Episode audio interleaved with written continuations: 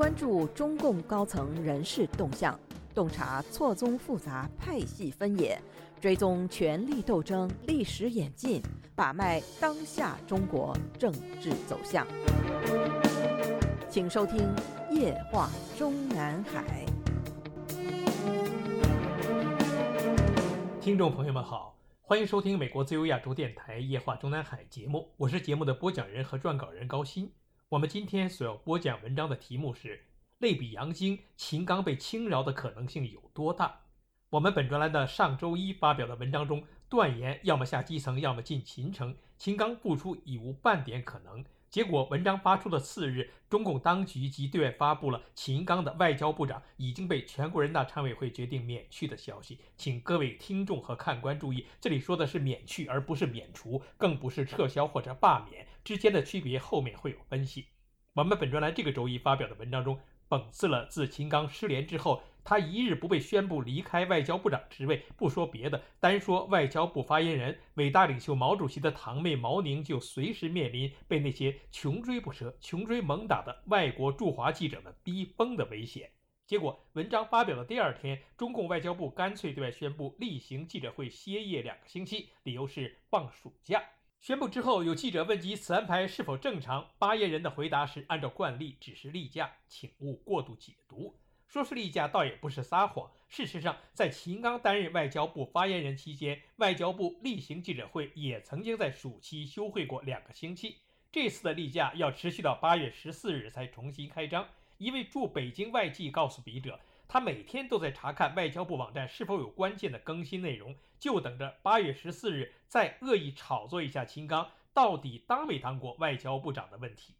关于秦刚被宣布免去外交部长职务的几个小时之后，外交部网站上就把秦刚的全部资料清空的消息曾经被外界热炒。两天之后，改头换面的外交部网站上的部长活动栏里。除了加进了王毅的最新内容，也依时间顺序恢复了秦刚当部长期间的公开活动内容。在该网站资料栏目的讲话全文子项里，也依时间顺序恢复了秦刚曾经的讲话致辞内容。但是，如果你进入该资料栏目的外交人物子项里，却发现历任外交部长里依然没有秦刚的名字恢复回去。该栏目截止笔者今日截稿的内容是：历任外交部长周恩来、陈毅、季鹏飞、乔冠华、黄华、吴学谦、钱其琛、唐家璇、李肇星、杨洁篪、王毅。到王毅后面就没了。事实上，本身应该是王毅的后面是秦刚，秦刚的后面又成了王毅。外交部网站何以至此？笔者也是一头雾水。遮羞也不应该是这个遮法。有注意到这一细节的评论人认为，这证明秦刚的事儿还没有完。秦刚的事儿当然还没有完。但即便是先后被中共当局处以重刑的陈锡同、陈良宇、薄熙来、孙政才这些比秦刚的实际政治地位还高半格的中共前领导人，以及比他秦刚的政治级别高出一格半的周永康，他们的名字也没有被分别从中共十四、十六、十七和十八届中央政治局委员名单中消失啊。所以，秦刚到底有没有当过外交部长的问题，还是等外记们在毛宁处要回答吧。这里出现在中共历任外交部长栏目中的首席，被称为“新中国外交创始人”周恩来的名字，倒是令我们想起了中国大陆曾经流传的周总理名言：“外交无小事。”一位中共前驻美使馆官员退休回国前，赶上了秦刚上任驻美大使后主持的首次馆员大会，在其就职演说中，还特别强调了“周恩来外交无小事”这句话。不过，中共党史界近来已经考证出来了。外交无小事，并非周恩来原话，而是后人根据周总理在一九四九年十一月八日外交部成立大会上的“新中国的外交”这一重要讲话当中，“外交不能乱搞，不能冲动，应该加倍谨慎”等一些言论整理出来的。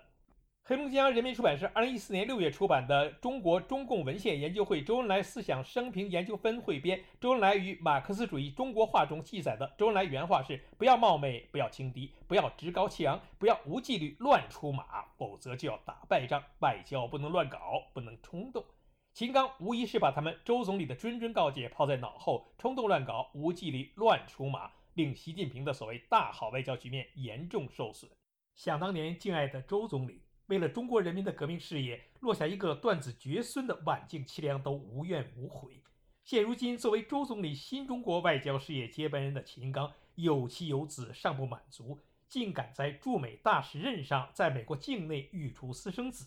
对比之下，他秦刚但凡还有点党性余存，都会自行到中南海里不经请罪。我们在本专栏已经刊发和播出的文章中曾经提到过，因为有外界媒体爆料，秦刚涉嫌利用自己原配林妍女士家乡风味月饼的手艺，到习主席夫人彭丽媛副主席处跑官买官在先，继而就衍生了关于秦刚日后下场的猛料，即所谓彭丽媛建议放生，习近平主张轻饶。这里要注明的是，彭丽媛在军内已经是退役少将，目前的官衔是全国文联的副主席。秦刚的外交部长职务被先行免去之后，放生的说法没了市场。但因为他秦刚目前还是副国级领导人，在习主席的主席令中，措辞非常严谨的表达是免去秦刚兼任的外交部长职务。所以我们在本文里所要着重讨论的就是习近平是否会对秦刚轻饶。先说明一句，笔者所说的轻饶，就是只对秦刚仅仅施以党纪和政纪处分。及笔者过去文章中所形容的下基层，而不至于安排他进秦城，即在党内的处理公报中就宣布他在某某问题上涉嫌犯罪。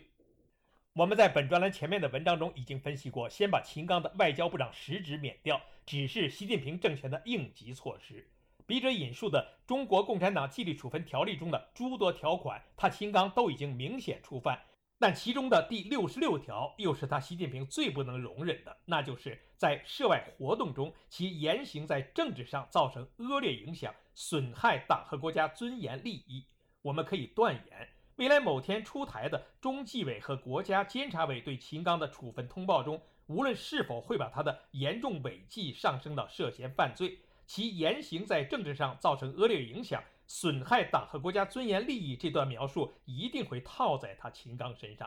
当然，如果仅仅是违反了这第六十六条党规，被处分结果也还是分为撤销党内职务或者留党察看以及开除党籍。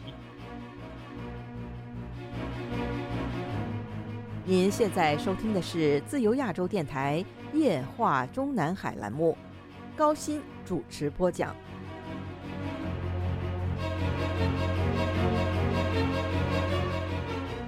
我们在本专栏前面的节目中也已经分析过了，如果是开除党籍的话，那么大概率，甚至说极大概率是同时被宣布涉嫌犯罪，未来的前景就是到秦城里与薄熙来和令计划等人凑桌打麻将了。至于撤销党内职务或者留党察看处分的可能性同样存在，可类比的就是前国务委员兼国务院秘书长杨晶。二零一八年二月二十四日。赶在中共十三届全国人大第一次会议开幕的前十天，中共新华社授权发布了十二届全国人民代表大会常务委员会关于撤销杨晶同志的国务委员、国务院秘书长职务的决定。内容是：第十二届全国人民代表大会常务委员会第三十三次会议根据委员长会议的提请，决定撤销杨晶同志的国务委员、国务院秘书长职务。请注意这其中的两处重点：一是委员长会议提请；二是对杨晶职务的处理是撤销，而不是免去或者免除，也不是罢免。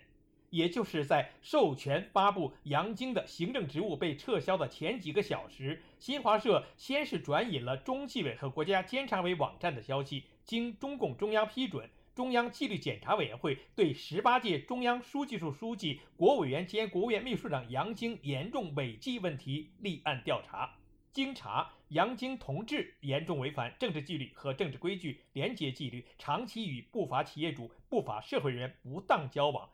为对方利用其职务影响实施违法行为，谋取巨额私利，提供便利条件，其亲属收受对方财物。在调查中，杨晶同志能够认错。悔错，依据《中国共产党纪律处分条例》等有关规定，经中纪委常委会研究并报请中央政治局会议审议，决定给予杨晶同志留党察看一年，行政撤职处分，降为正部长级，按程序办理。这里所谓的程序，就是人大方面的民主过场，是习近平有中国特色的全过程民主的重要体现。而对杨晶的党纪处理之所以没有与留党察看合并列入撤销党内职务，是因为这支处分是中共十九大开过之后才下达的，而杨晶在筹备十九大的过程中，即已经因为处于接受调查阶段而未被安排进入十九届中委预选建议名单，自然也不会在十九届一中全会上连任他当时的党内职务。需要提醒的是，杨晶罪状中的所谓违反廉洁纪律是经济层面的，而作风层面的。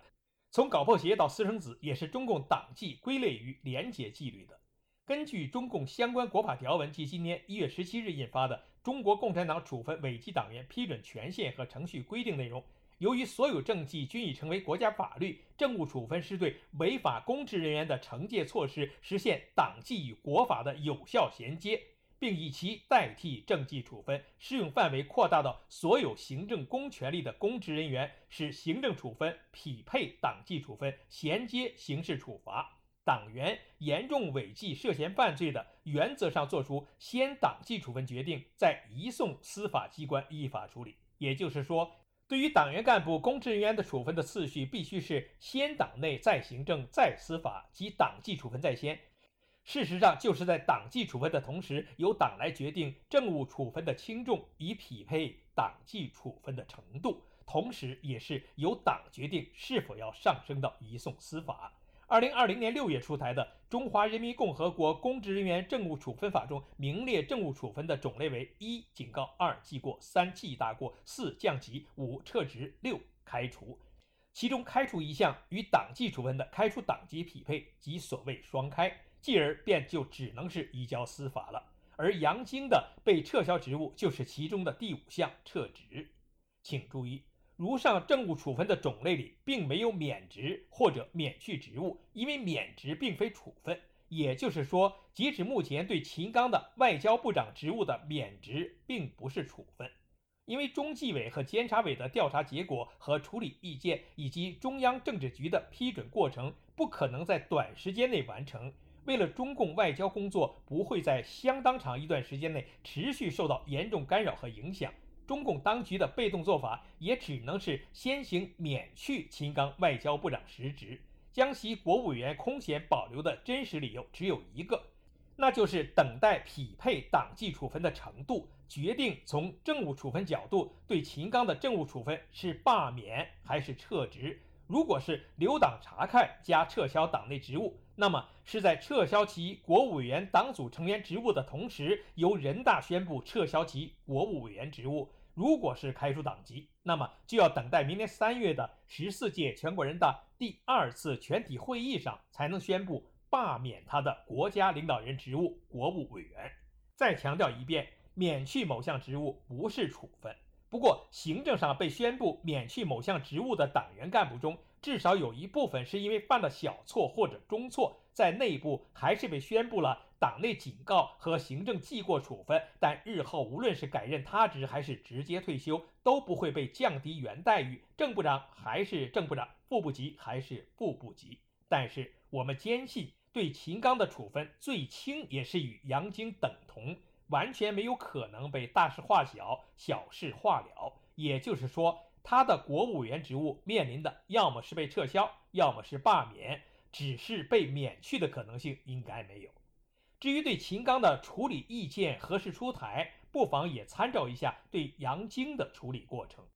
事实上，二零一七年中共十九大闭幕的当天，杨晶以上届中央领导人身份与众人一起受到了习近平等新任中共中央政治局常委接见的次日。便再也没有公开活动的信息了。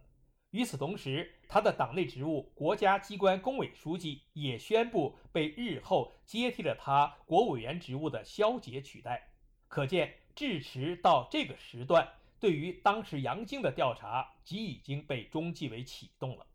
以此类推，那么如今正在进行的对秦刚的调查和处理意见的形成过程，一共需要三五个月。也是十分正常的。当然，如果最终他秦刚会被习近平下令数罪并罚的话，那么结案的时间也许会更长，因为牵扯到更多的、更详细的调查内容。我们今天的夜话中南海节目就播讲到这里，谢谢各位收听，我们下次节目再会。